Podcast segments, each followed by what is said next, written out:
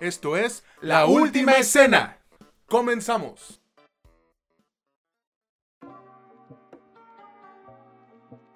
Hola, ¿qué tal amigos, amigas o como ustedes se quieran identificar? Bienvenidos una vez más a este que es su podcast favorito de cine y series, La Última Escena, donde ya saben, no es lo que te cuenten, sino cómo te lo cuentan. Los saluda nuevamente César Granados después de un pues descanso que tuvimos que tomar y ya saben que del otro lado del micrófono está mi buen amigo Mitch Moreno. ¿Cómo estás, hermano? Pues muy bien, ya ligeramente mejorado.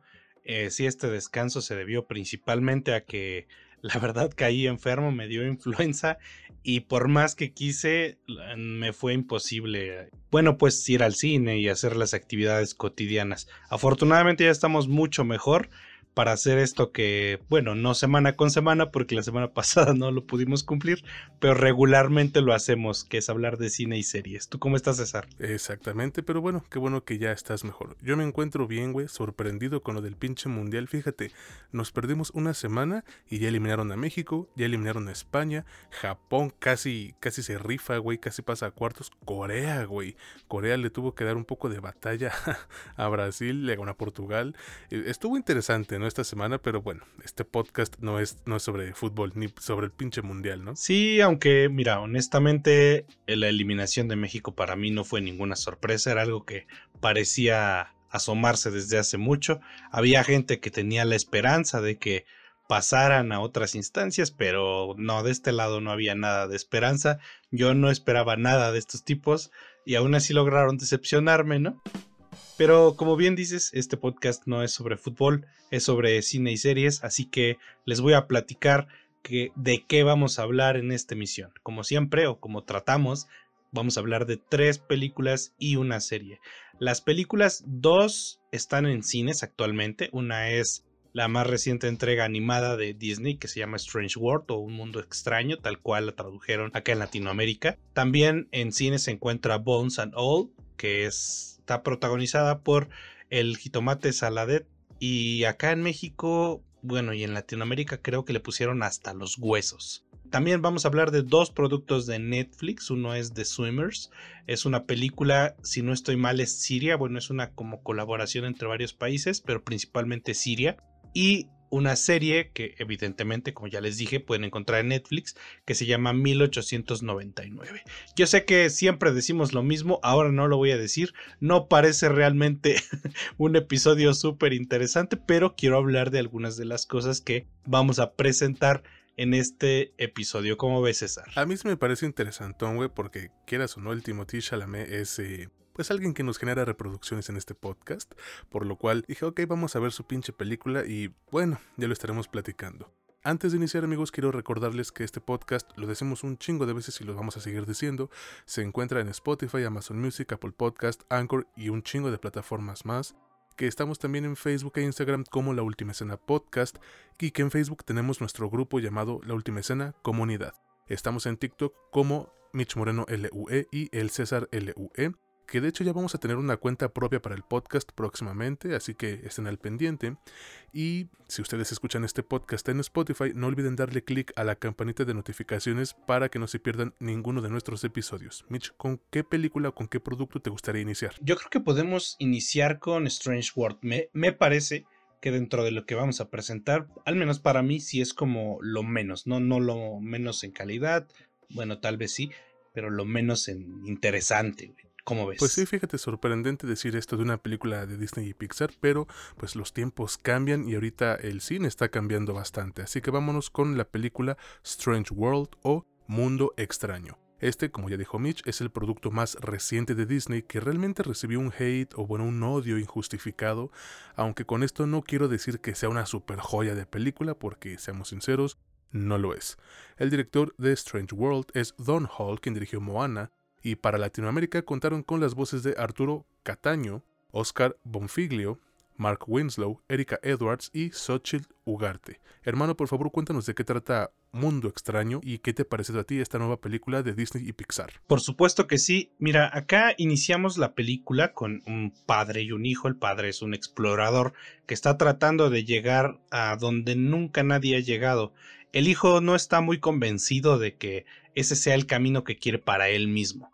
En algún punto del inicio de nuestra historia, toman caminos diferentes. El papá no se puede, no se vuelve a saber nada, pero damos un brinco en el, en el tiempo y nos damos cuenta que el camino que decidió el hijo, pues generó cambios importantes en la sociedad en la que él vive. Se vuelve una especie de celebridad, tiene a su familia, tiene a su hijo y a su esposa, y tras algunos momentos nos damos cuenta que aparte de los problemas familiares que pudiesen tener porque el hijo es adolescente y tiene sus propios problemas de identidad, se presenta un problema justamente con esto que generó estos cambios en la sociedad. Él descubrió una especie de planta que genera energía y al parecer está a punto de extinguirse. Básicamente se va a tratar de este tipo, tratando de encontrar una solución, volviendo a explorar, es, es decir, regresando a eso que rechazó con su papá en algún momento, al mismo tiempo que lidia con los problemas que tiene con su hijo y sus problemas personales. ¿Qué me ha parecido? Pues mira, yo creo que no es una mala película, sin embargo al verla eh, me parece que Disney se está volviendo un poquito huevón, güey. Eh, ¿A qué voy? Es cierto, tiene una cuestión de representatividad interesante, importante, pero a mí me parece que dentro de eso se está volviendo como flojo, güey. Es una historia emotiva, como, no sé, el 90% de los productos que hacen Disney y Pixar, que son del estilo. Tiene un estilo narrativo de manual, de fórmula, tiene una increíble animación, como no se puede esperar más de Disney y Pixar, pero no ofrece nada más, güey. Me parece que al verla, y aquí no tiene absolutamente nada que ver el que si el hijo es gay, abiertamente gay y parte de la trama gira en torno a esta situación romántica. Em, no, aquí la cuestión es simple y sencillamente que es una historia de fórmula, es una historia de manual, es un, es un dilema familiar, emocional que hemos visto un millón de veces y que por lo mismo, por momentos y por grandes momentos, se siente vacío. Esta es la sensación que me deja. A mí particularmente no me ha gustado mucho justamente porque siento que el estudio de pronto ya no se está tomando en serio al público y está simplemente haciendo lo mismo y lo mismo y lo mismo, esperando que siga llenando sus arcas de dinero hacer el mismo producto con diferentes personajes. Antes de continuar, mejor te pregunto a ti, ¿qué te pareció, César? Pues mira, güey, a mí me gustó. Em, me parece una película bastante divertida y entretenida de ver, pero que realmente siento, pues, que se queda corta para los estándares tan altos que ha manejado desde hace años la dupla de, Disney y Pixar, ¿no? Aunque no sé si realmente la hizo con Pixar, ahorita me corriges. Siento que, que Strange World no alcanza el potencial que pudo tener, aunque no por eso deja de ser, pues, efectiva, ¿no? Voy a empezar con lo mejor y eso es indudablemente la animación que tiene.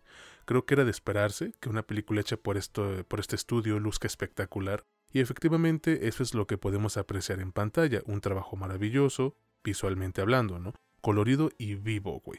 Pero esto no solo es obra del CGI o de la animación como tal, sino también del diseño que tiene la película en general, güey. Todo lo que podemos ver en pantalla luce asombroso porque pues como dice el título de la película, nos llevan a un mundo extraño en donde básicamente las leyes, las leyes físicas y naturales que rigen a los humanos no aplican.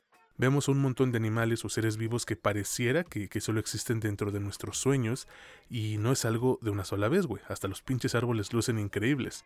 Incluso a mí me parece que el diseño de ciertas criaturas está inspirado en cosas que podemos ver con los trabajos de Stephen King o incluso pues de H.P. Lovecraft, ¿no? El hijo de puta Lovecraft, aunque por obvias razones pues sin el aspecto aterrador o sangriento. Luego está el ritmo de la película que le ayuda mucho y no hay un punto en el que se sienta aburrida o pesada, cosa que sí le viene muy bien a este trabajo de una hora con 40 minutos, y bueno, al menos a mí se me pasó en chinga la película, güey, y me quedé con ganas de, seguir viendo más sobre este mundo tan peculiar que crearon. Ahora, en cuanto a historia, creo que la película aquí es donde tiene las, las dolencias, ¿no? Sí, ok, nosotros aplaudimos el rollo de la inclusión y la representación y qué chido que de algún modo esa subtrama le aporte un poco más de sazón a, a la historia, güey. Pero fuera de eso, tú lo acabas de decir, no nos ofrecen mucho que no hayamos visto ya con otras producciones hechas por Pixar e incluso de mejor manera. Es extraño, güey, es extraño decir, eh, decir esto de una película que nos ofrece un mundo lleno de, flora y de fauna que pues nunca antes habíamos visto, y además de los paisajes espectaculares, pero a ver, güey, ¿cuántas de estas criaturas te pueden asombrar durante todo el tiempo? O sea, todas estas cosillas que de seguro pues a Disney le, le costaron millones diseñar y crear, pasan a segundo plano de forma muy rápida, Mitch. Y es que la narrativa de, de Mundo Extraño no es precisamente mala, pero tú otra vez lo dijiste, güey, se siente muy de fórmula Disney, como pues ya mencionamos, ¿no? Algo que, que hemos visto anteriormente. O sea, hubo un punto en el cual yo dije, ok, estoy seguro de que esto que voy a decir es el plot twist. Dicho y hecho, ocurrió justo lo que predije, y a pesar de eso me gustó bastante, pero aún así, güey, el factor sorpresa ya no estaba ahí. Todo lo que nos cuentan, o sea, desde los daddy issues que tiene el hijo hasta la resolución del conflicto principal, es muy Disney, es muy, muy de manual, güey. Sabes casi casi lo que va a ocurrir. Afortunadamente, el elenco de voces para Latinoamérica le da un toque verdaderamente refrescante a la película y eso ayudó a que estos detallitos los puedas ignorar de vez en cuando. De entre todos, creo que Mark Winslow hace el mejor trabajo, pero con esto yo no demerito a los demás. Todos rifan como deben y hacen que te encariñes con alguno que otro personaje, la neta. Además de que la película, güey, creo que tiene dos mensajes que nunca están de más. Uno es sobre cómo por ignorantes que somos podemos desmadrar al planeta justo como ya estamos haciéndolo, y el otro va más dirigido a los adultos y es que no deben criar a sus hijos esperando o forzándolos más bien a que les gusten las mismas cosas que a ti, como por ejemplo los estúpidos que son fans de Star Wars que a huevo quieren que su hijo sea también un fan de Star Wars y ahí tienen a la pobre criatura viendo las nueve películas y las series cuando lo que le interesa es totalmente diferente. Ya para concluir, güey, creo que es una película, repito, entretenida, divertida, que puede ver toda la familia con una animación impresionante y un doblaje que no decepciona, pero con aspectos narrativos que se sienten tan de cajón, güey, que se vuelven predecibles. Mira, yo sí la recomiendo, honestamente.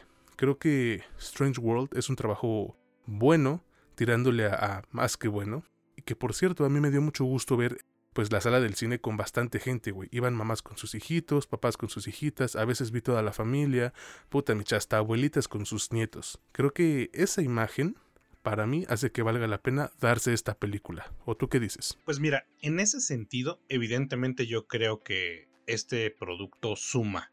Por supuesto, yo acá, acá, acá de este lado de la ciudad, para quienes no tengan contexto, o sea, yo Ahorita estoy viviendo en donde crecí. Yo crecí en Ecatepec, en Ecatepec, Estado de México, en México evidentemente. Eh, para los que son de la Ciudad de México, más o menos conocen un poco sobre lo que es este lugar. Es decir, es un lugar con muchos problemas de inseguridad, en algunas zonas es bastante marginal y hay mucha pobreza y tal. Pero esto al mismo tiempo hace que creas que es más susceptible a los prejuicios. Sin embargo, parece ser que aquí la gente está mucho más preocupada en qué se va a llevar a la boca este día que si en pantalla le presentan a un gay. Yo creo que esos son problemas como, como dirían por ahí, problemas de gente blanca. Este, acá la sala estaba no llena porque yo sabes que yo voy en horarios y en días en los que casi no hay gente justo porque me gusta ir así, o sea, así me gusta ir a mí, pero aún así había había familias, o sea, había sus niños y sus los adultos por un lado, como bien decías, estaba tal vez hasta la abuela por ahí, no estaba lleno y eso me da gusto. De ese lado la película definitivamente va a cumplir su cometido. Espero que recaude lo que invirtieron porque pues se invirtieron por ahí 135 millones de dólares. A la fecha lleva recaudado cerca de 60, así que no le ha ido nada bien. No está hecha por Pixar, es de Walt, Walt Disney Animation Studios. Son los mismos que hace poco nos creo que la última que trajeron si no estoy mal fue Encanto. Ellos son los de Raya los de Frozen 2 Moana. No sé güey yo pienso y fíjate que ahora que, que, lo pongo como en retrospectiva yo creo que esta parte de Disney sí está tal vez de algún modo secuestrada por alguien que ya le dio hueva a hacer las cosas no sé si desde el cambio de CEO que recientemente reinstauraron al que estaba, hubo como una falta de creatividad. Yo lo sentí así desde, desde que sacaron la, la, de Ralph el Demoledor, la segunda, después vino Frozen 2, Raya, Encanto y ahorita Strange World. Y todas estas, si bien no son malos productos, yo los puedo disfrutar. Raya, por ejemplo, lo disfruté bastante. Eh, me parece que hay mucho de esto que decimos, esta fórmula Disney, que es como, no sé, güey, ni siquiera necesitas muchos elementos. Es decir, agarras una especie de baraja y sacas cosas al azar y te sale una historia Disney con perfecto sentido porque no hay muchas variables, güey. Yo concluiría diciendo que la película tiene sus bondades, es cierto. Sus bondades no están dentro de lo narrativo, sin embargo, dentro de lo narrativo tiene algunas bondades en el sentido de las lecciones que te puede dejar, tanto a ti como a los más pequeños de la familia. Yo no sé si podría recomendarla, pero como siempre digo, al menos en este tipo de productos, si tienes niños en casa, definitivamente es una buena opción, es amigable, es divertida, escuché a los niños bastante entretenidos porque esa es una de las medidas que llegan a tener las películas de, del género de animación para niños. Em, es como el cómo medir si la película es suficientemente interesante, pues fácil. Si ves al niño cagando el palo en las escaleras, corriendo para todos putos lados, es que la película le valió pito, güey. Si ves al niño sentado, igual de desmadroso, pero sentado viendo qué pasa en pantalla es porque la película cumple su cometido, es interesante. Y eso último fue lo que yo vi con esto. Así que me imagino y quiero suponer que si tienes niños en casa, seguramente es bastante recomendable. Caso contrario, yo sí me esperaría que estuviera en Disney Plus. Pero ustedes deciden al final, se encuentra en cines, así que si quieren verla, pues ahí está, ¿no? Exactamente, amigo, ya, como hemos dicho aquí varias y repetidas veces con singular alegría, la última palabra la tienen ustedes. Vámonos ahora con el siguiente producto a reseñar que pues para mí es totalmente diferente y mira, no diría que de mejor calidad porque no puedes eh, con la misma sartén. Pero bueno, me refiero a la película The Swimmers, Las Nadadoras. Este es un estreno que llega para la plataforma de Netflix y que como me hubiera gustado verla en el cine, güey, porque con todos sus defectillos tuvo la potencia suficiente para convertirse en un muy buen trabajo. Sally El Hosseini es la directora de esta biopic, en donde cuenta con las actuaciones de las hermanas Manal y Nathalie Isa, Matthias Schweighofer y muchos otros, pero esos tres son los más importantes. Hermano, cuéntanos por favor de qué trata The Swimmers, las nadadoras, y qué te ha parecido a ti. Claro que sí, César. Pues mira, acá se las voy a contar más o menos al como yo la vi y como yo la sentí, porque vale mucho la pena de esta manera. Así es como les voy a explicar el por qué sentí lo que sentí cuando la vi. La premisa es que estas dos hermanas, que son, pues, las actrices son, hermanas y en, la, y en la película también son hermanas, son las hermanas Mardini, Yusra y Sara, nos presentan en una primera escena que están llegando a un lugar en Alemania para que les den chance de nadar profesionalmente para ese club, para ese lugar. Tras una pequeña discusión logran que les den, les den chance. Después empieza el flashback, empiezan a contarnos su historia. A través del trailer y a través de los, de los avances y de lo que sabemos de esta historia, nos cuentan exactamente eso, la historia de cómo llegaron a ese lugar. No tanto hasta ahí, o sea, ese no es el final, ni mucho menos, pero nos cuentan cómo ellas, que son de origen sirio, viven, o más bien pasan por una de las crisis más Mm, no sé, severas, eh, crueles que ha vivido el Medio Oriente desde pues hace muchos años.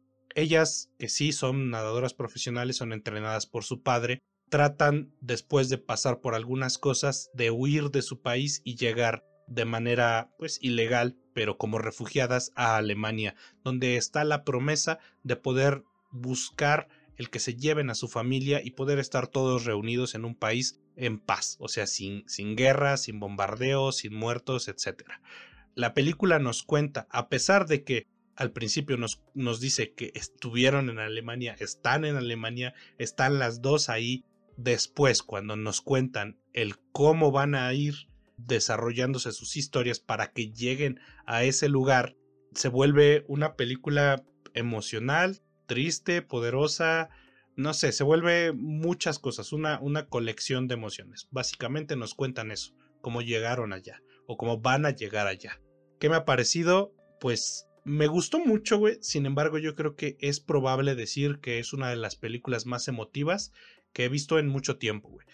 Por muchos momentos y tal vez por una carga personal y, o tal vez porque en verdad supieron hacer lo que se proponían hacer la película nos muestra imágenes muy poderosas, muy potentes, que nos llegan profundo en algún lugar en el que nos podemos sentir al menos medianamente identificados como mexicanos, como latinos y como nación que exporta muchos migrantes, pero también recibe a muchos otros migrantes. Este es un punto que debería de quedarse y que deberíamos de tener en cuenta para más adelante que hablemos un poco más sobre los aspectos técnicos de esta película. Pero primero te pregunto a ti, César, ¿qué te pareció? Me gustó un chingo, güey. ¿eh? Creo que este es uno de esos trabajos que, que debería estar haciendo más ruido porque nos da una historia en verdad conmovedora mientras que no deja de ser una película deportiva en donde nos avientan ese mensaje clásico de superación y enfrentarnos a las adversidades. Pero qué adversidades, güey, ¿no?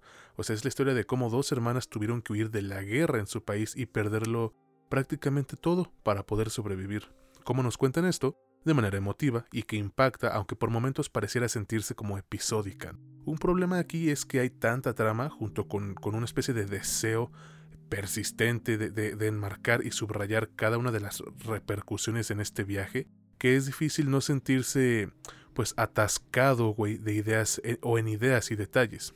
Esto hace que la película se vuelva lenta en ciertos momentos, pero yo creo que supieron compensar ese detalle con otros aspectos como lo es precisamente el peso de lo que nos están contando, junto con las actuaciones que tienen las protagonistas. Creo que les ayuda mucho el que sean hermanas en la vida real, porque manejan un, un rapport particularmente difícil de conseguir si no tienes una relación de este tipo en la vida real, güey.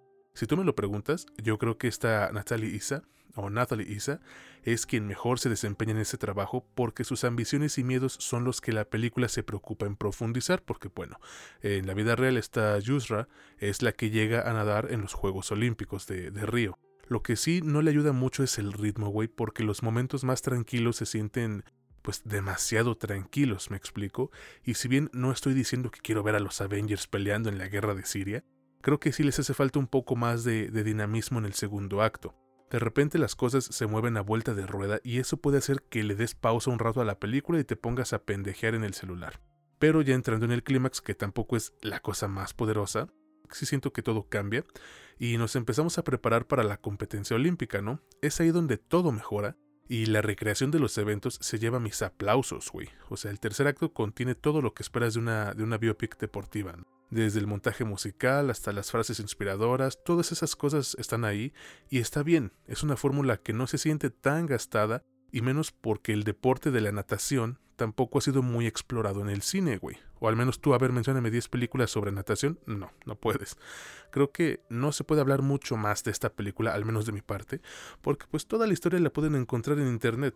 Entonces, solo les diré que es un trabajo más que acertado, bien actuado y que aprovecha los recursos que le brindan, con grandes actuaciones de las protagonistas y que nos enseña que debemos ser un poco más empáticos con aquellos que emigran a nuestro país, hablando como mexicano, porque nos mama tirar mierda sobre ellos, nos, mama decir que, qué pinches mugrosos y la chingada, sin dignarnos un poquito a investigar sobre por qué su situación está tan de la verga que no les quedó de otra más que irse de su país, güey. Miren, yo sí se las recomiendo totalmente. The Swimmers puede ser medio plana y podría decirse que es demasiado larga, sí, pero creo que trata un tema digno con resultados generalmente satisfactorios para mis ojos. ¿Tú qué opinas, Mitch? Pues mira, primero tengo que decir un dato. La, película, si es una coproducción entre el Reino Unido, Estados Unidos, obviamente ahí, estaba pues, el dinero, y Siria. Y bueno, eh, otros países, pero más importante, pues este, Siria. Aquí voy a resaltar un poco lo que yo creo que son, y brevemente, los, los, aspectos técnicos más importantes, uno ya lo mencionaste, es la actuación, no voy a profundizar demasiado en eso porque es, es redundante. Me parece también aquí que es de resaltar, aunque ya teniendo en cuenta que la producción también pues proviene de lugares que son bastante experimentados en, en el diseño de producción como Estados Unidos o, o el Reino Unido, no demerita el que el diseño de la producción, la ambientación, esté muy bien llevada, Porque no es tan sencillo, no es tan sencillo el que se sienta tan natural.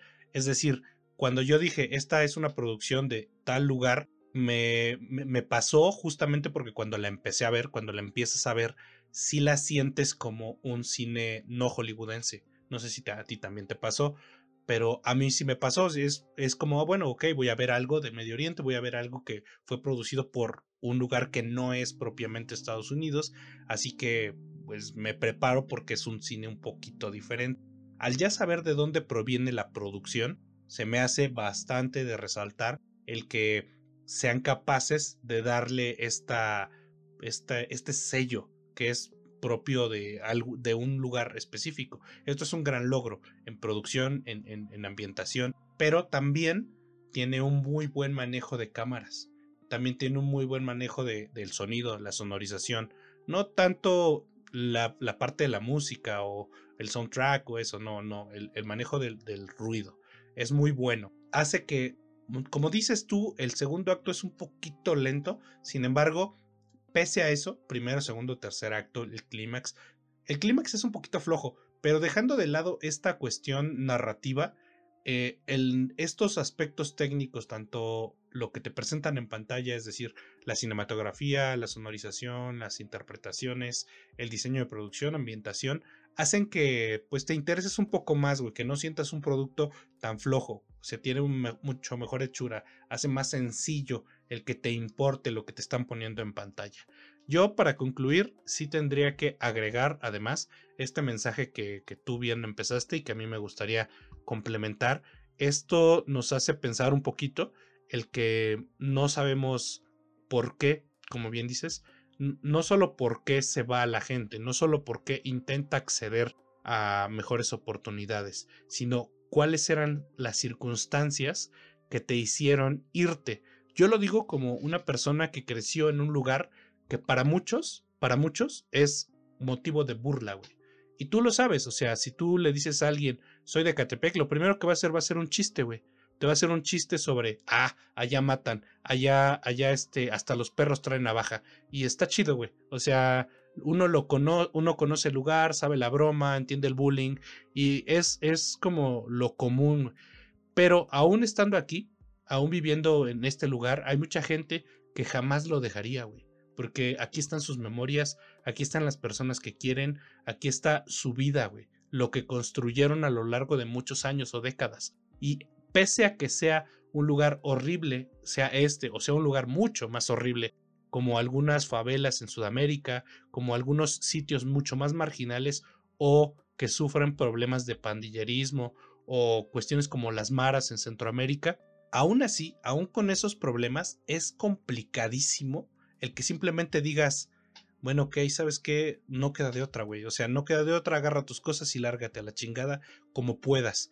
Como si costara 10 pesos, ¿no? Irse. Ajá, no, y, no solo deja, deja tú el costo monetario o, el costo simbólico. No son 10 pesos ni, ni, económicos ni simbólicos. Es un esfuerzo titánico el que decidas simplemente dejar todo atrás por unas oportunidades que tú consideras que valen la pena todo el riesgo, toda la infamia, güey. Porque si ustedes creen que los sudamericanos, los centroamericanos que cruzan por nuestro país no saben que van a estar, van a ser objeto de burlas, van a ser objeto de ataques, van a ser objeto de infamia, o sea, van a ser infames por hacer algo que no nos gusta a nosotros. Si ustedes creen que ellos no lo saben, están mal. ellos lo saben, se saben perfectamente que no van a ser bien vistos y pese a eso, se arriesgan, pese a eso, toman el riesgo porque buscan huir de algo muy feo y, buscan la promesa de algo un poquito mejor. Así que yo creo que aquí el mensaje es ser un poco más empáticos con las personas que no tuvieron los privilegios que muchos sí tenemos o muchos sí tuvimos y tratemos de ser más humanos al respecto. Esta película te deja ese mensaje, al menos pese a que no está ambientada para nada en Latinoamérica, no tiene nada que ver con migración latina, ni mucho menos, pero sí te deja como ese, ese lado bastante cubierto. Esto, esto es lo que yo rescato de la película. Definitivamente yo podría recomendarla a quien sea en este caso. Bueno, no sé si a quien sea porque tiene algunas, algunas escenitas y algunas cuestiones ahí medio, medio fuertes. No sé si, si para los niños sea, sea prudente, pero si eres adulto y puedes elegir o quieres elegir qué ver, definitivamente esta opción que actualmente está en Netflix es muy recomendable, ¿no? Exactamente. Y mira, tú mencionabas algo sobre los privilegios. Mucha gente cree equivocadamente que, ay, es que privilegio es porque tienes un chingo de dinero y la chingada. Miren, el puro hecho de tener una cama a la cual llegar todas las noches para dormir es un privilegio enorme que millones y millones de personas en el mundo no tienen. Pero con esto cierro, no me quiero meter más en esos temas. Mejor vámonos al producto siguiente, que sería la serie, ¿no? Y me refiero a 1899. Esta es una serie que llega para la plataforma de Netflix y creo que para lo que nos contaron en sus primeros ocho episodios no eran necesarios más de seis. Pero ahorita veremos por qué. Yo le cedo la palabra a Mitch para que nos diga de qué trata 1899 y qué le ha parecido a él esta serie. Por supuesto, pues mira, acá básicamente nos están contando la historia de un grupo de inmigrantes europeos que al parecer sale de Londres en un barco a vapor en el año de 1899, supuestamente, que se llama Kerberos, con destino a, a Estados Unidos como hacían todos los pinches barcos en ese entonces cuatro meses antes, y esto nos los cuentan de modo como muy eh, breve, eh, otro buque que se llama Prometheus dejó pues simplemente de existir, o sea, parece que se eh, esfumó en, la nada, no dejó ningún rastro al hacer exactamente el mismo trayecto. Entonces, de algún modo, el, este barco en, en el que estamos actualmente, el Kerberos, recibe una señal de socorro a través del telégrafo no, no entiendo muy bien. Me gustaría investigar cómo chingados funcionaba el telégrafo en ese entonces, pero, pero para mí ahorita es un misterio. Este, eh, una vez que lo encuentran, se empiezan a dar cuenta que todo está muy raro. Todo, absolutamente todo está muy raro. A lo largo de los ocho episodios, nos van a ir contando poco a poco qué es lo que está raro, quiénes son los que están raros, qué chingados sucede, por qué se perdió, y por qué estamos frente a esta colección de gente extraña en un pinche barco en 1899. Sé que no es decirles mucho, pero es que es parte de lo que supuestamente te están vendiendo como el encanto de esta serie. ¿Qué me ha parecido? Mm, tengo dos opiniones y una concuerda más o menos con lo que piensa César. Una es me gustó y me gustó mucho por diversas cosas. Una son tanto los aspectos técnicos básicos como las interpretaciones, algunas interpretaciones, otras son mediocres y algunas están ya rayando en lo infame, pero eh, cumplen. Los demás aspectos técnicos como la música, la ambientación, todo eso, pues también están ahí, están muy bien, están decentes, están gratos a la vista para la mayoría de las personas, pero hay un pequeño elemento que sí nos ensombrece lo que pudo haber sido esta primera temporada, que es justamente el que dura de a madres. Esta serie, esta temporada, yo no me voy a limitar a seis. Yo podría decir que en cuatro horas podías haber contado lo mismo con un nivel de dinamismo mucho mayor, con, un, con el mismo nivel de profundidad que le intentas dar a los personajes, que en un cierto punto de la, de la pinche historia parece que vale para pura verga para que le diste tanto desarrollo a toda esta bola de inútiles.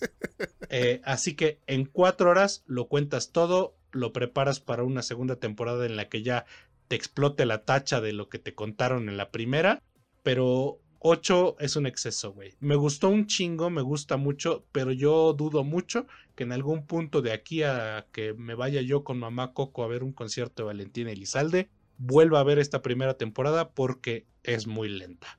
Antes de continuar, te pregunto a ti, César, ¿qué te pareció? Fíjate, yo pensé que ibas a pensar muy, muy opuesto a lo que yo voy a decir, pero bueno. Mira, la neta, la neta, a mí no me gustó mucho, ¿eh? Creo que es un trabajo innecesariamente largo en el que nos dejamos apantallar por el hecho de que en los pósters dice de los creadores de Dark. Esto hizo que yo pusiera la vara muy alta, güey. Y siéndote sincero, no llegó a lo que pensaba, ¿eh? La historia como tal no es mala, güey. Pero se toma un chingo de tiempo para ponerse interesante. O sea, tuvieron que pasar tres episodios para que me capturara. Y eso a mi gusto es casi letal para cualquier serie, güey. O sea, desde el primero tú sabes que, que algo anda mal con el barco este, pero no tiene un delivery lo suficientemente poderoso como para que yo dijera, verga, güey, voy a maratonearme toda la serie de un madrazo. Me costó un huevo y la mitad del otro pasar de los tres primeros episodios, pero ya en el cuarto las, las cosas mejoran bastante. Ya cuando llegas al final de temporada estás comprometido con la historia y te deja con ganas de que ya salga una segunda, pero de ser así, por favor, no hagan tan de hueva el inicio, por favor. Otro detalle que, que funciona para la serie son las locaciones, güey. O sea, el que casi todo suceda dentro de un pinche barco hace que 1899 cuente con una dosis extra de tensión, porque ya de por sí están los eventos, pues digamos, paranormales, y el pedo de la locura colectiva que se van cocinando poco a poco durante toda la temporada. Me gustaron las actuaciones de casi todo el elenco, eso sí, aunque siento que a la protagonista le faltó un poquitito de chispa, güey. No es que lo haya hecho terrible, por el contrario, creo que lo hizo bien, pero pudo ser mejor. Y es que la serie, em, pues, se ayuda porque nos da un montón de personajes con diferentes o distintas personalidades. Cada uno tiene sus propios pecados y sus secretos, aunque hay algunos a los que de verdad em, quieren darle cierta profundidad que no les queda, por lo que terminan sintiéndose como un, ¿cómo decirlo?, un recurso petulante, güey, mamador. Y aquí entra otro detalle curioso hay un chingo de, personajes con nacionalidades distintas, o sea, hay británicos, portugueses, chinos, alemanes, etc. Hazme tú el favor, güey, que de repente todos son políglotas y entienden 20 idiomas a la vez, Mitch. O sea, a ver, güey. Mira, la serie hace algunos esfuerzos por mostrar lo difícil que es comunicarse entre ellos debido a la barrera del lenguaje, eso sí, pero después de un rato se les olvida y digamos el polaco entiende la perfección chino mandarín y luego el portugués casi casi dice Homelander, Imperfect American, dirían en, The Voice, ¿no? Mira, no digo que no puedan, pero no hay una sola escena en la serie donde quede como implícito que pueden entender todos estos idiomas, güey. De verdad, búsquenle, no hay una donde digan, ah, mira, yo soy doctor y hablo hasta pinche maya, aunque no tengo ni idea de qué es maya. No, güey, pues a ver, no eres Kiba, güey, de Naruto que entiende los ladridos de su puto perro. O sea, no funciona así, cabrón. Ya para concluir, yo les diría que, que es una serie que se pueden ahorrar, la neta. No es un bodrio, pero requiere que le pongas mucha atención a su historia y que realmente no es la historia más original del mundo. Y para mí entonces no vale tanto la pena. Pero no sé qué piense Mitch. Pues mira, mm, yo creo que la serie sí vale la pena, pero, pero más, más por lo que nos presentaron ahorita. Es más, lo voy a poner de esta manera. Si te la empiezas a chingar y dices, bueno, ya, ya voy en el episodio 3 o en el episodio 4, vamos a darle hasta el final. Y le das hasta el final, si de ahí en adelante la sigues viendo y no la cancelan porque pues Netflix es lo que a veces hace, eh, seguro, bueno, eso quiero creer yo, eh, en, en adelante te van a presentar un producto que va a mejorar bastante. Yo recuerdo muy bien, aquí sí la vara está muy alta, es cierto, con, con esta cuestión de los creadores de Dark. Yo sé que suena súper mamador cuando alguien les dice este tipo de cosas, pero yo vi Dark cuando salió la primera temporada. Y les voy a decir algo, güey. No le importaba ni a su puta madre esa serie, güey. A nadie, güey. A nadie emocionó, a nadie no se le metió hype, nadie dijo, wow, qué pinche historia tan poca madre. La primera temporada es gris, cuando menos. Después se desarrolla muy cabrón. Espero que acá repitan lo que hicieron con, con esa serie, que pues es una de las mejores de toda la historia.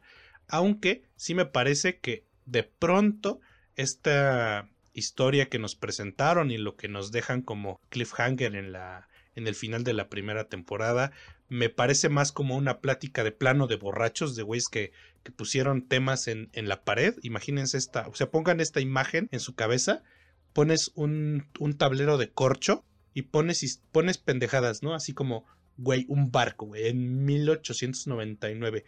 Y una doctora, güey. Pero pues no, es no la dejan ser doctora porque en ese entonces no te dejan practicar, solo estudiar. ¿Ok? Y después un plot twist chingón, chingón. O sea, que alguien es el papá de alguien, alguien es la mamá de alguien. Hay un, un plot twist. Y pones un chingo de elementos pendejos en ese pinche tablero.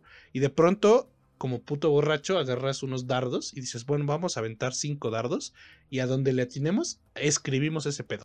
Así me imagino que está esta historia. Espero arrepentirme de haber dicho esto y que nos presenten algo mucho más original, porque si bien es más o menos sorpresiva, no tiene nada de innovadora, no parece nada innovadora, ni parece que esté descubriendo el hilo negro de la ciencia ficción o de la fantasía, ni mucho menos yo creo que sí podría recomendarla, pero si eres una persona que está como un poquito comprometida con las cosas a largo plazo, por ejemplo, como la gente que está pendeja y ve One Piece, pero si eres de ese tipo de personas, seguramente eh, te vas a comprometer con esto, si es que decides empezarlo a ver, lo vas a ver hasta el final, esperemos que lleguen a un final y yo creo que sí va a llegar a algo interesante. Por el momento no sé si podría recomendar la primera temporada, pero si quieren verla, pues está en Netflix. Pues sí, amigo, ojalá, porque de verdad, eh, si necesitas pues no huevos, pero bastantes agallas para, para aventarte esos tres primeros episodios. A mí me costó un chingo, un chingo. Espero que a ustedes no, pero bueno, solo el tiempo lo dirá. O un chingo de tiempo libre, ¿no? Un chingo de tiempo libre que ahorita ya no tengo, güey. Afortunadamente tengo pues mis pequeños jales de freelancer, pero bueno, pues como dije, la decisión será de ustedes, amigos. Vámonos ahora con el siguiente producto ya para ir terminando este episodio, que a mí se me está yendo muy rápido, afortunadamente. Pero antes, Mitch, cuéntanos en qué plataformas pueden escuchar este podcast y sus redes sociales. Por supuesto, pues nos pueden escuchar en Spotify, en Amazon Music, en Apple Podcast y en Anchor. En Facebook e Instagram nos encuentran como La Última Escena Podcast. En Facebook también tenemos un grupo que se llama La Última Escena, entre paréntesis, comunidad. Si nos siguen en TikTok o nos buscan en TikTok, yo estoy como Mitch Moreno LUE y César está como El César LUE. Recuerden que si nos escuchan en Spotify, no olviden activar la campanita de notificaciones para que no se pierdan ninguno de los episodios que sacamos semana con semana. Y también denle clic en seguir amigos porque ya salió el pinche Spotify Rap. Y pues que creen que estamos en el 10% de podcast más seguidos en todo el perro pinche putísimo mundo. Qué chingón se siente, ¿no? La verdad. La verdad es que sí, se agradece bastante el apoyo, se, se, agradece bastante la preferencia y aquí estaremos chingando por tanto tiempo como la gente nos lo pide. Exactamente. Y para seguir chingando, vámonos con el producto final a reseñar y me refiero a la película Bones and All, o sea, hasta los huesos. Este es un estreno que llega por parte de Warner y que sin duda es una película que vale la pena ver en el cine, aunque miren, yo les recomendaría que no compren nada para comer si así lo deciden. El director de este trabajo es Luca Guadagnino, quien dirigió Call Me By Your Name, y protagonizada por Timothy Chalamet, Taylor Russell y Mark Rylance. Hermano, por favor, cuéntanos de qué trata Hasta los Huesos y qué te ha parecido a ti esta película, pues, extraña a mi consideración. Eh, por supuesto que sí, te voy a contar brevemente. En los ochentas, en Virginia, hay una adolescente que se llama Marine y de pronto se escapa de su casa, vive con su papá en una especie de, de campos de campers, ¿no? Pues es, vive como en un camper. Se escapa y se va a una especie de pijamada con una amiga que recién conoce porque parece ser que acaba de llegar a ese poblado. De pronto tiene un pinche impulso, eh, ¿cómo, se, ¿cómo se? Como de caníbal, güey, un impulso canibalístico, güey, y le pinches arranca el dedo a su amiga, así que tiene que huir, regresa con su papá, al parecer el papá ya eh, tenía pleno conocimiento de que su hija estaba pinche puto loca, pues no tenía algún problema ahí mental, así que tienen que huir de ese lugar. Después, eh, simplemente el papá al parecer está un poco harto de, de estar haciendo lo mismo y lo mismo una vez tras otra porque parece ser que lleva tiempo haciendo este tipo de cosas, así que la abandona, le deja un poco de dinero, le deja una cinta, un cassette para que pues nos sirva a nosotros como espectadores de narrador este, este vato. Nos va dando un poco de contexto de que ella tiene algún problema para controlar estos impulsos, así que de pronto simplemente ataca, ataca a la gente. Dentro de su, pues, su soledad y su huida del mundo, conoce a nuestro otro protagonista que es Timothy Chalamet, que al chile no me acuerdo cómo chingado se llama en la película, pero simplemente lo conoce y empiezan a pues pasar el tiempo, empiezan a conocerse y también evidentemente a conseguir un poco de comida porque este vato también es pues caníbal, ¿no? Conocen a otros caníbales, pasan por cosas ahí raras, cosas de caníbales. ¿Qué me ha parecido? ¿Qué, me ha, ¿Qué me ha parecido? Pues yo lo puedo resumir en lo que dije en mi Facebook. ¿Ok? pero ¿por qué? O sea, no entendí, no entendí exactamente qué chingados con esta película. Es decir, me ha gustado, güey, me ha gustado porque yo sí soy de la idea que tanto el humor, esto es difícil de decir, eh, sobre todo en el contexto en el que vivimos actualmente, sobre todo en el país. Yo creo que el humor y el arte tienen que ser disruptivos. Tienen que preguntarse las cosas incómodas que no nos preguntamos nunca porque son incómodas. Sin embargo, a veces cuando nos lo presentan en pantalla, esto puede ocasionar cosas que a veces no nos gustan mucho, como por ejemplo el ver totalmente normal es evidente, aquí hago un paréntesis, que el canibalismo no es nada normal, es totalmente anormal, váyase a tratar o internese en un hospital psiquiátrico. Sin embargo, estamos hablando de un filme, es ficción, totalmente ficción, recordemos, es ficción. Así que en la ficción y en el arte podemos hacernos preguntas incómodas. ¿Qué tal si? ¿Qué tal si no? Este tipo de cosas se pueden plasmar en pantalla de modos bien hechos, como es el caso de esta película, o de modos mal hechos, como sucede, por ejemplo, con el cine de Zack Snyder. Esta película te presenta dilemas que jamás pensarías, güey. Tal vez en una plática de borrachos volvemos al mismo punto en la que alguien de pronto dijo, oye, güey, ¿qué pasaría si no pudieses controlar tus impulsos de morderle un cachete a ese pendejo que tienes ahí al lado. Y a huevo lo tuvieras que morder y arrancarle el cacho porque no puedes controlarte.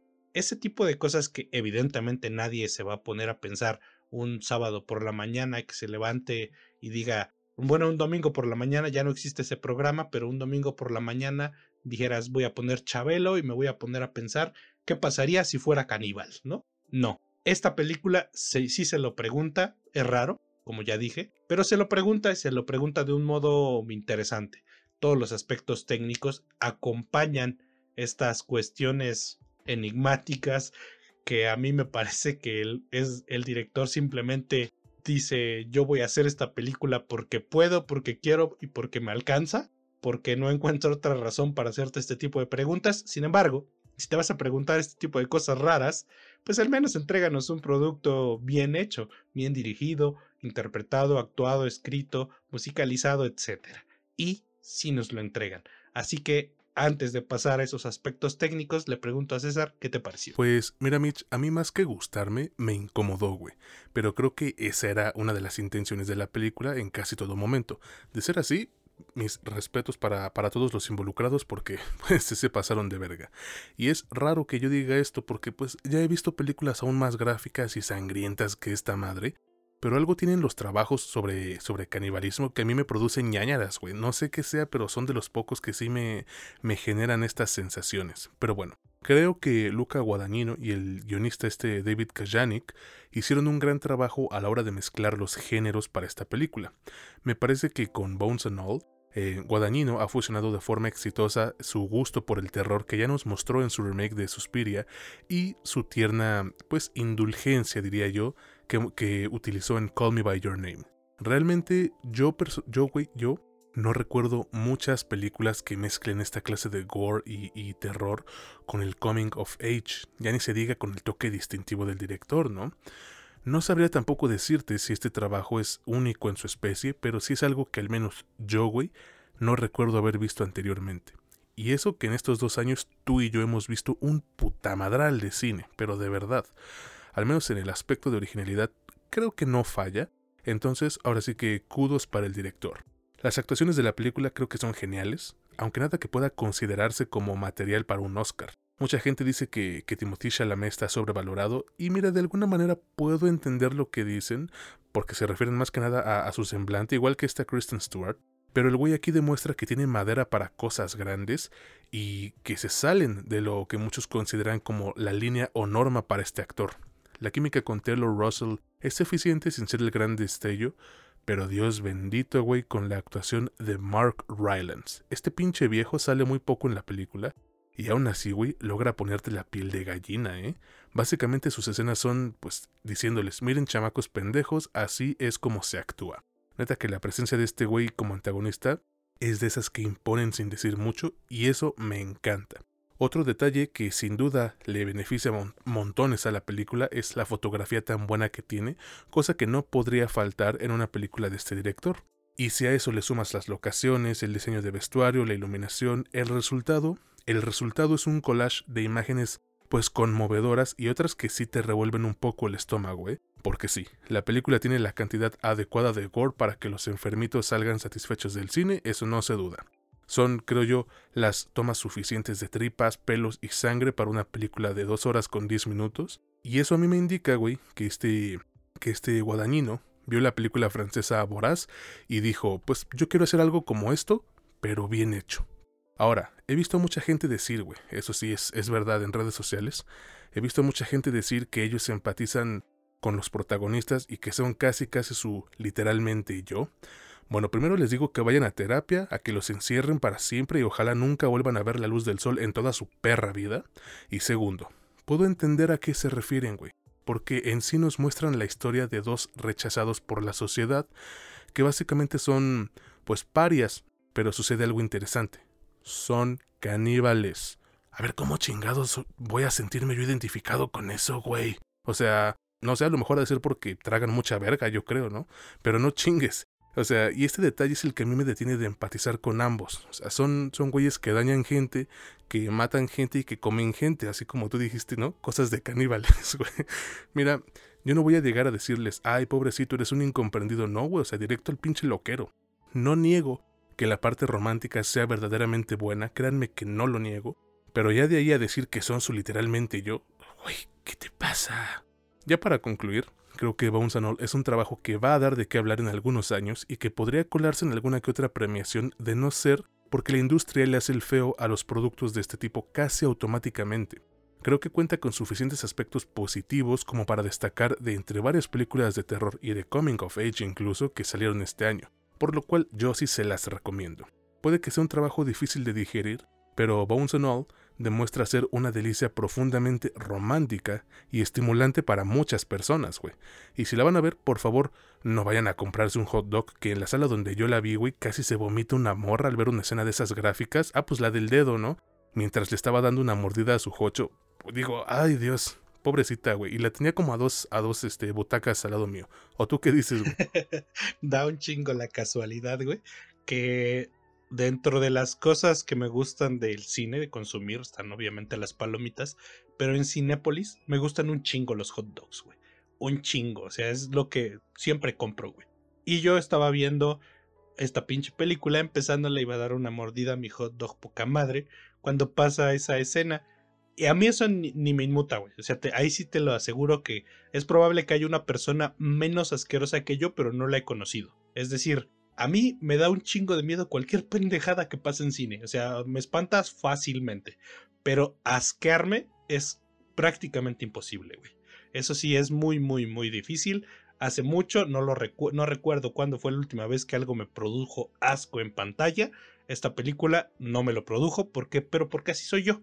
Es decir, no me interesa, güey. O sea, yo puedo estarme comiendo mis hot dogs y mis hot dogs y viendo como a alguien le arrancan un dedo y se parece a un hot dog y no me importa, güey, la neta.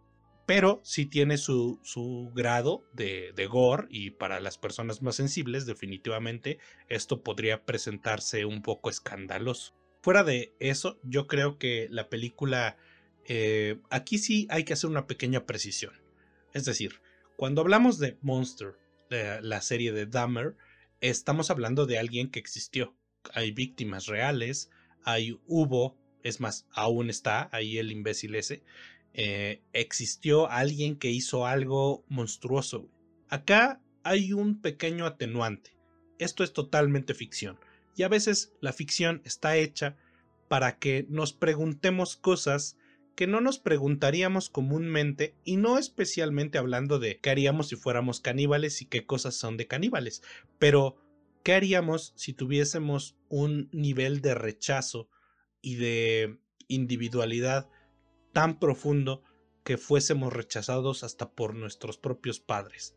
Este tipo de cosas, este tipo de extremos, solo pueden darse en la ficción y qué bueno, qué bueno que la ficción exista para que podamos, eh, digamos, más o menos suponer cómo son algunas realidades, cómo son algunas individualidades y a través de esto, a través de estas cuestiones, tratar de procesar mejor nuestra realidad particular. Aquí yo no voy a yo no voy a criticar a quien se sienta identificado. Estoy 99% seguro que nadie propiamente dice, "Ah, yo me siento identificado porque puta a mí me mama comerme cadáveres." No.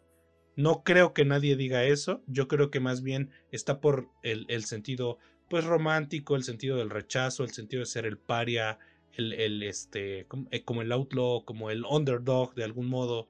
este tipo de cosas que sí le pueden llegar a pasar sobre todo a un cierto público como es adolescentes, postadolescentes, gente que está tratando de encontrar un poco su identidad y que en este tipo de personajes puede ver reflejada, reflejadas algunas de las problemáticas que ellos mismos sienten. Si de eso sirve preguntarse este tipo de cosas tan extrañas y tan bizarras, pues venga, más de esto porque la película está muy bien hecha y yo con esto cierro, claramente puedo recomendársela a cualquiera excepto si eres muy sensible. Si eres muy sensible, cuando veas una escena que parece que vaya a tener sangre, tápate los ojos y hazte pendejo y después sigue viendo la película. Actualmente está en cines, yo creo que va a durar ahí un tiempecillo. Eso sí, me parece que este vato no sé si sea el actor del siglo, ni, ni, vaya a ser el actor del siglo. Me parece que es muy bueno, eso es cierto. Sin embargo, lo que sí hace es que la gente se pare y vaya al cine.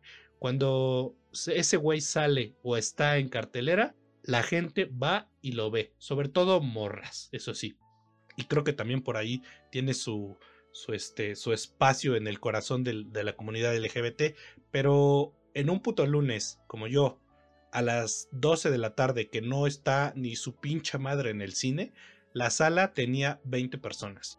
Eso para mí es impresionante, güey, porque no hay película, es más, ni Marvel hace que ese día a esa hora haya más de tres personas en el cine. Y este vato lo hizo. Así que yo creo que es un síntoma, no sé, tal vez estoy generalizando desde mi experiencia personal, pero es rarísimo ver esto, güey.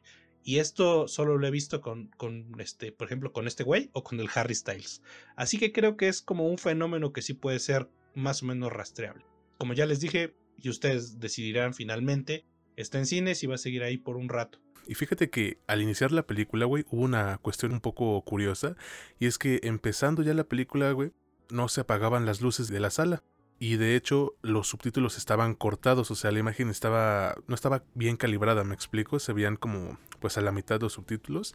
Entonces un vato se bajó, les dijo, ya lo arreglaron afortunadamente, así que amigos, si tú estás escuchando esto porque pues yo les di unas tarjetas, mil mil gracias por tomarte la molestia. Yo no lo hubiera hecho, la neta soy demasiado flojo, pero pues gracias de verdad. Y bueno, con eso estaríamos terminando el episodio de esta semana de su podcast favorito sobre cine y series, La Última Escena, ya saben. Amigos, no queda más que darles las gracias, de verdad no saben cuánto apreciamos el apoyo que nos han ido mostrando. Y bueno, anteriormente nosotros habíamos comentado que les íbamos a dar unas pequeños, unos pequeños regalitos por el apoyo que nos han mostrado a lo largo de estos años. Y esto va a ser iniciando la cuarta temporada por ahí de enero. Pero en el último episodio de esta temporada, que sale en unas semanas, les vamos a decir la dinámica para que se ganen este regalo. Así que esperamos que puedan participar porque yo sé que les va a gustar mucho lo que les vamos a dar, ¿no? Sí, eh, pues mira, yo cada que decimos gracias, güey, de pronto me siento un poquito como, como guacamaya, güey, como perico, repitiendo que, que les agradecemos un buen todo el apoyo, todo lo que pues han tanto compartido como lo que nos han sugerido, la gente que nos escucha, la gente que nos pregunta, pero es que en serio, es, es mucho el apoyo, así que de pronto un poquito de darles algo de vuelta no está de más, así que esténse pendientes por lo que por, por, lo que estamos preparando, ¿no? Así es, digo, es gracias a ustedes que este podcast está entre el 10% de los más seguidos en Spotify a nivel mundial y entre el 5% de los más compartidos a nivel mundial. No estoy mintiendo amigos, ahí están los datos, ya los subimos en la página. Así que gracias y esperamos que les guste lo que les vamos a regalar. Y ahora sí nos despedimos, no sin antes recordarles que estamos en Spotify, Amazon Music, Apple Podcast y Anchor, que en Facebook e Instagram ya saben, la última escena podcast y que estamos en Facebook con nuestro grupo como La Última Escena Comunidad. En TikTok nos pueden buscar como Mitch Moreno LUE y el César LUE. Y si ustedes escuchan este podcast en Spotify, no olviden darle clic a la campanita de notificaciones para que no se pierdan ningún episodio que vayamos sacando. ¿Algo que tú quieras agregar? No, no, no, nada por el, por el momento. Ya sabes, pues siempre extender el, agradecimiento. Esperemos que nos sigan escuchando. Ya se ya, ya viene el fin de esta temporada, así que es lo que resta de este año y los próximos, los próximos años, que esperemos que sean muchos. Exactamente. Y ahora sí, amigos, nos despedimos y de verdad esperamos contar con ustedes la siguiente semana en un nuevo episodio de este que es su podcast favorito sobre cine y series, La Última Escena, donde ya saben, no es lo que te cuentan, sino cómo te lo cuentan. Yo soy César Granados y estuve con mi buen amigo Mitch Moreno. Que pasen un excelente día, tarde, noche. Hasta la próxima.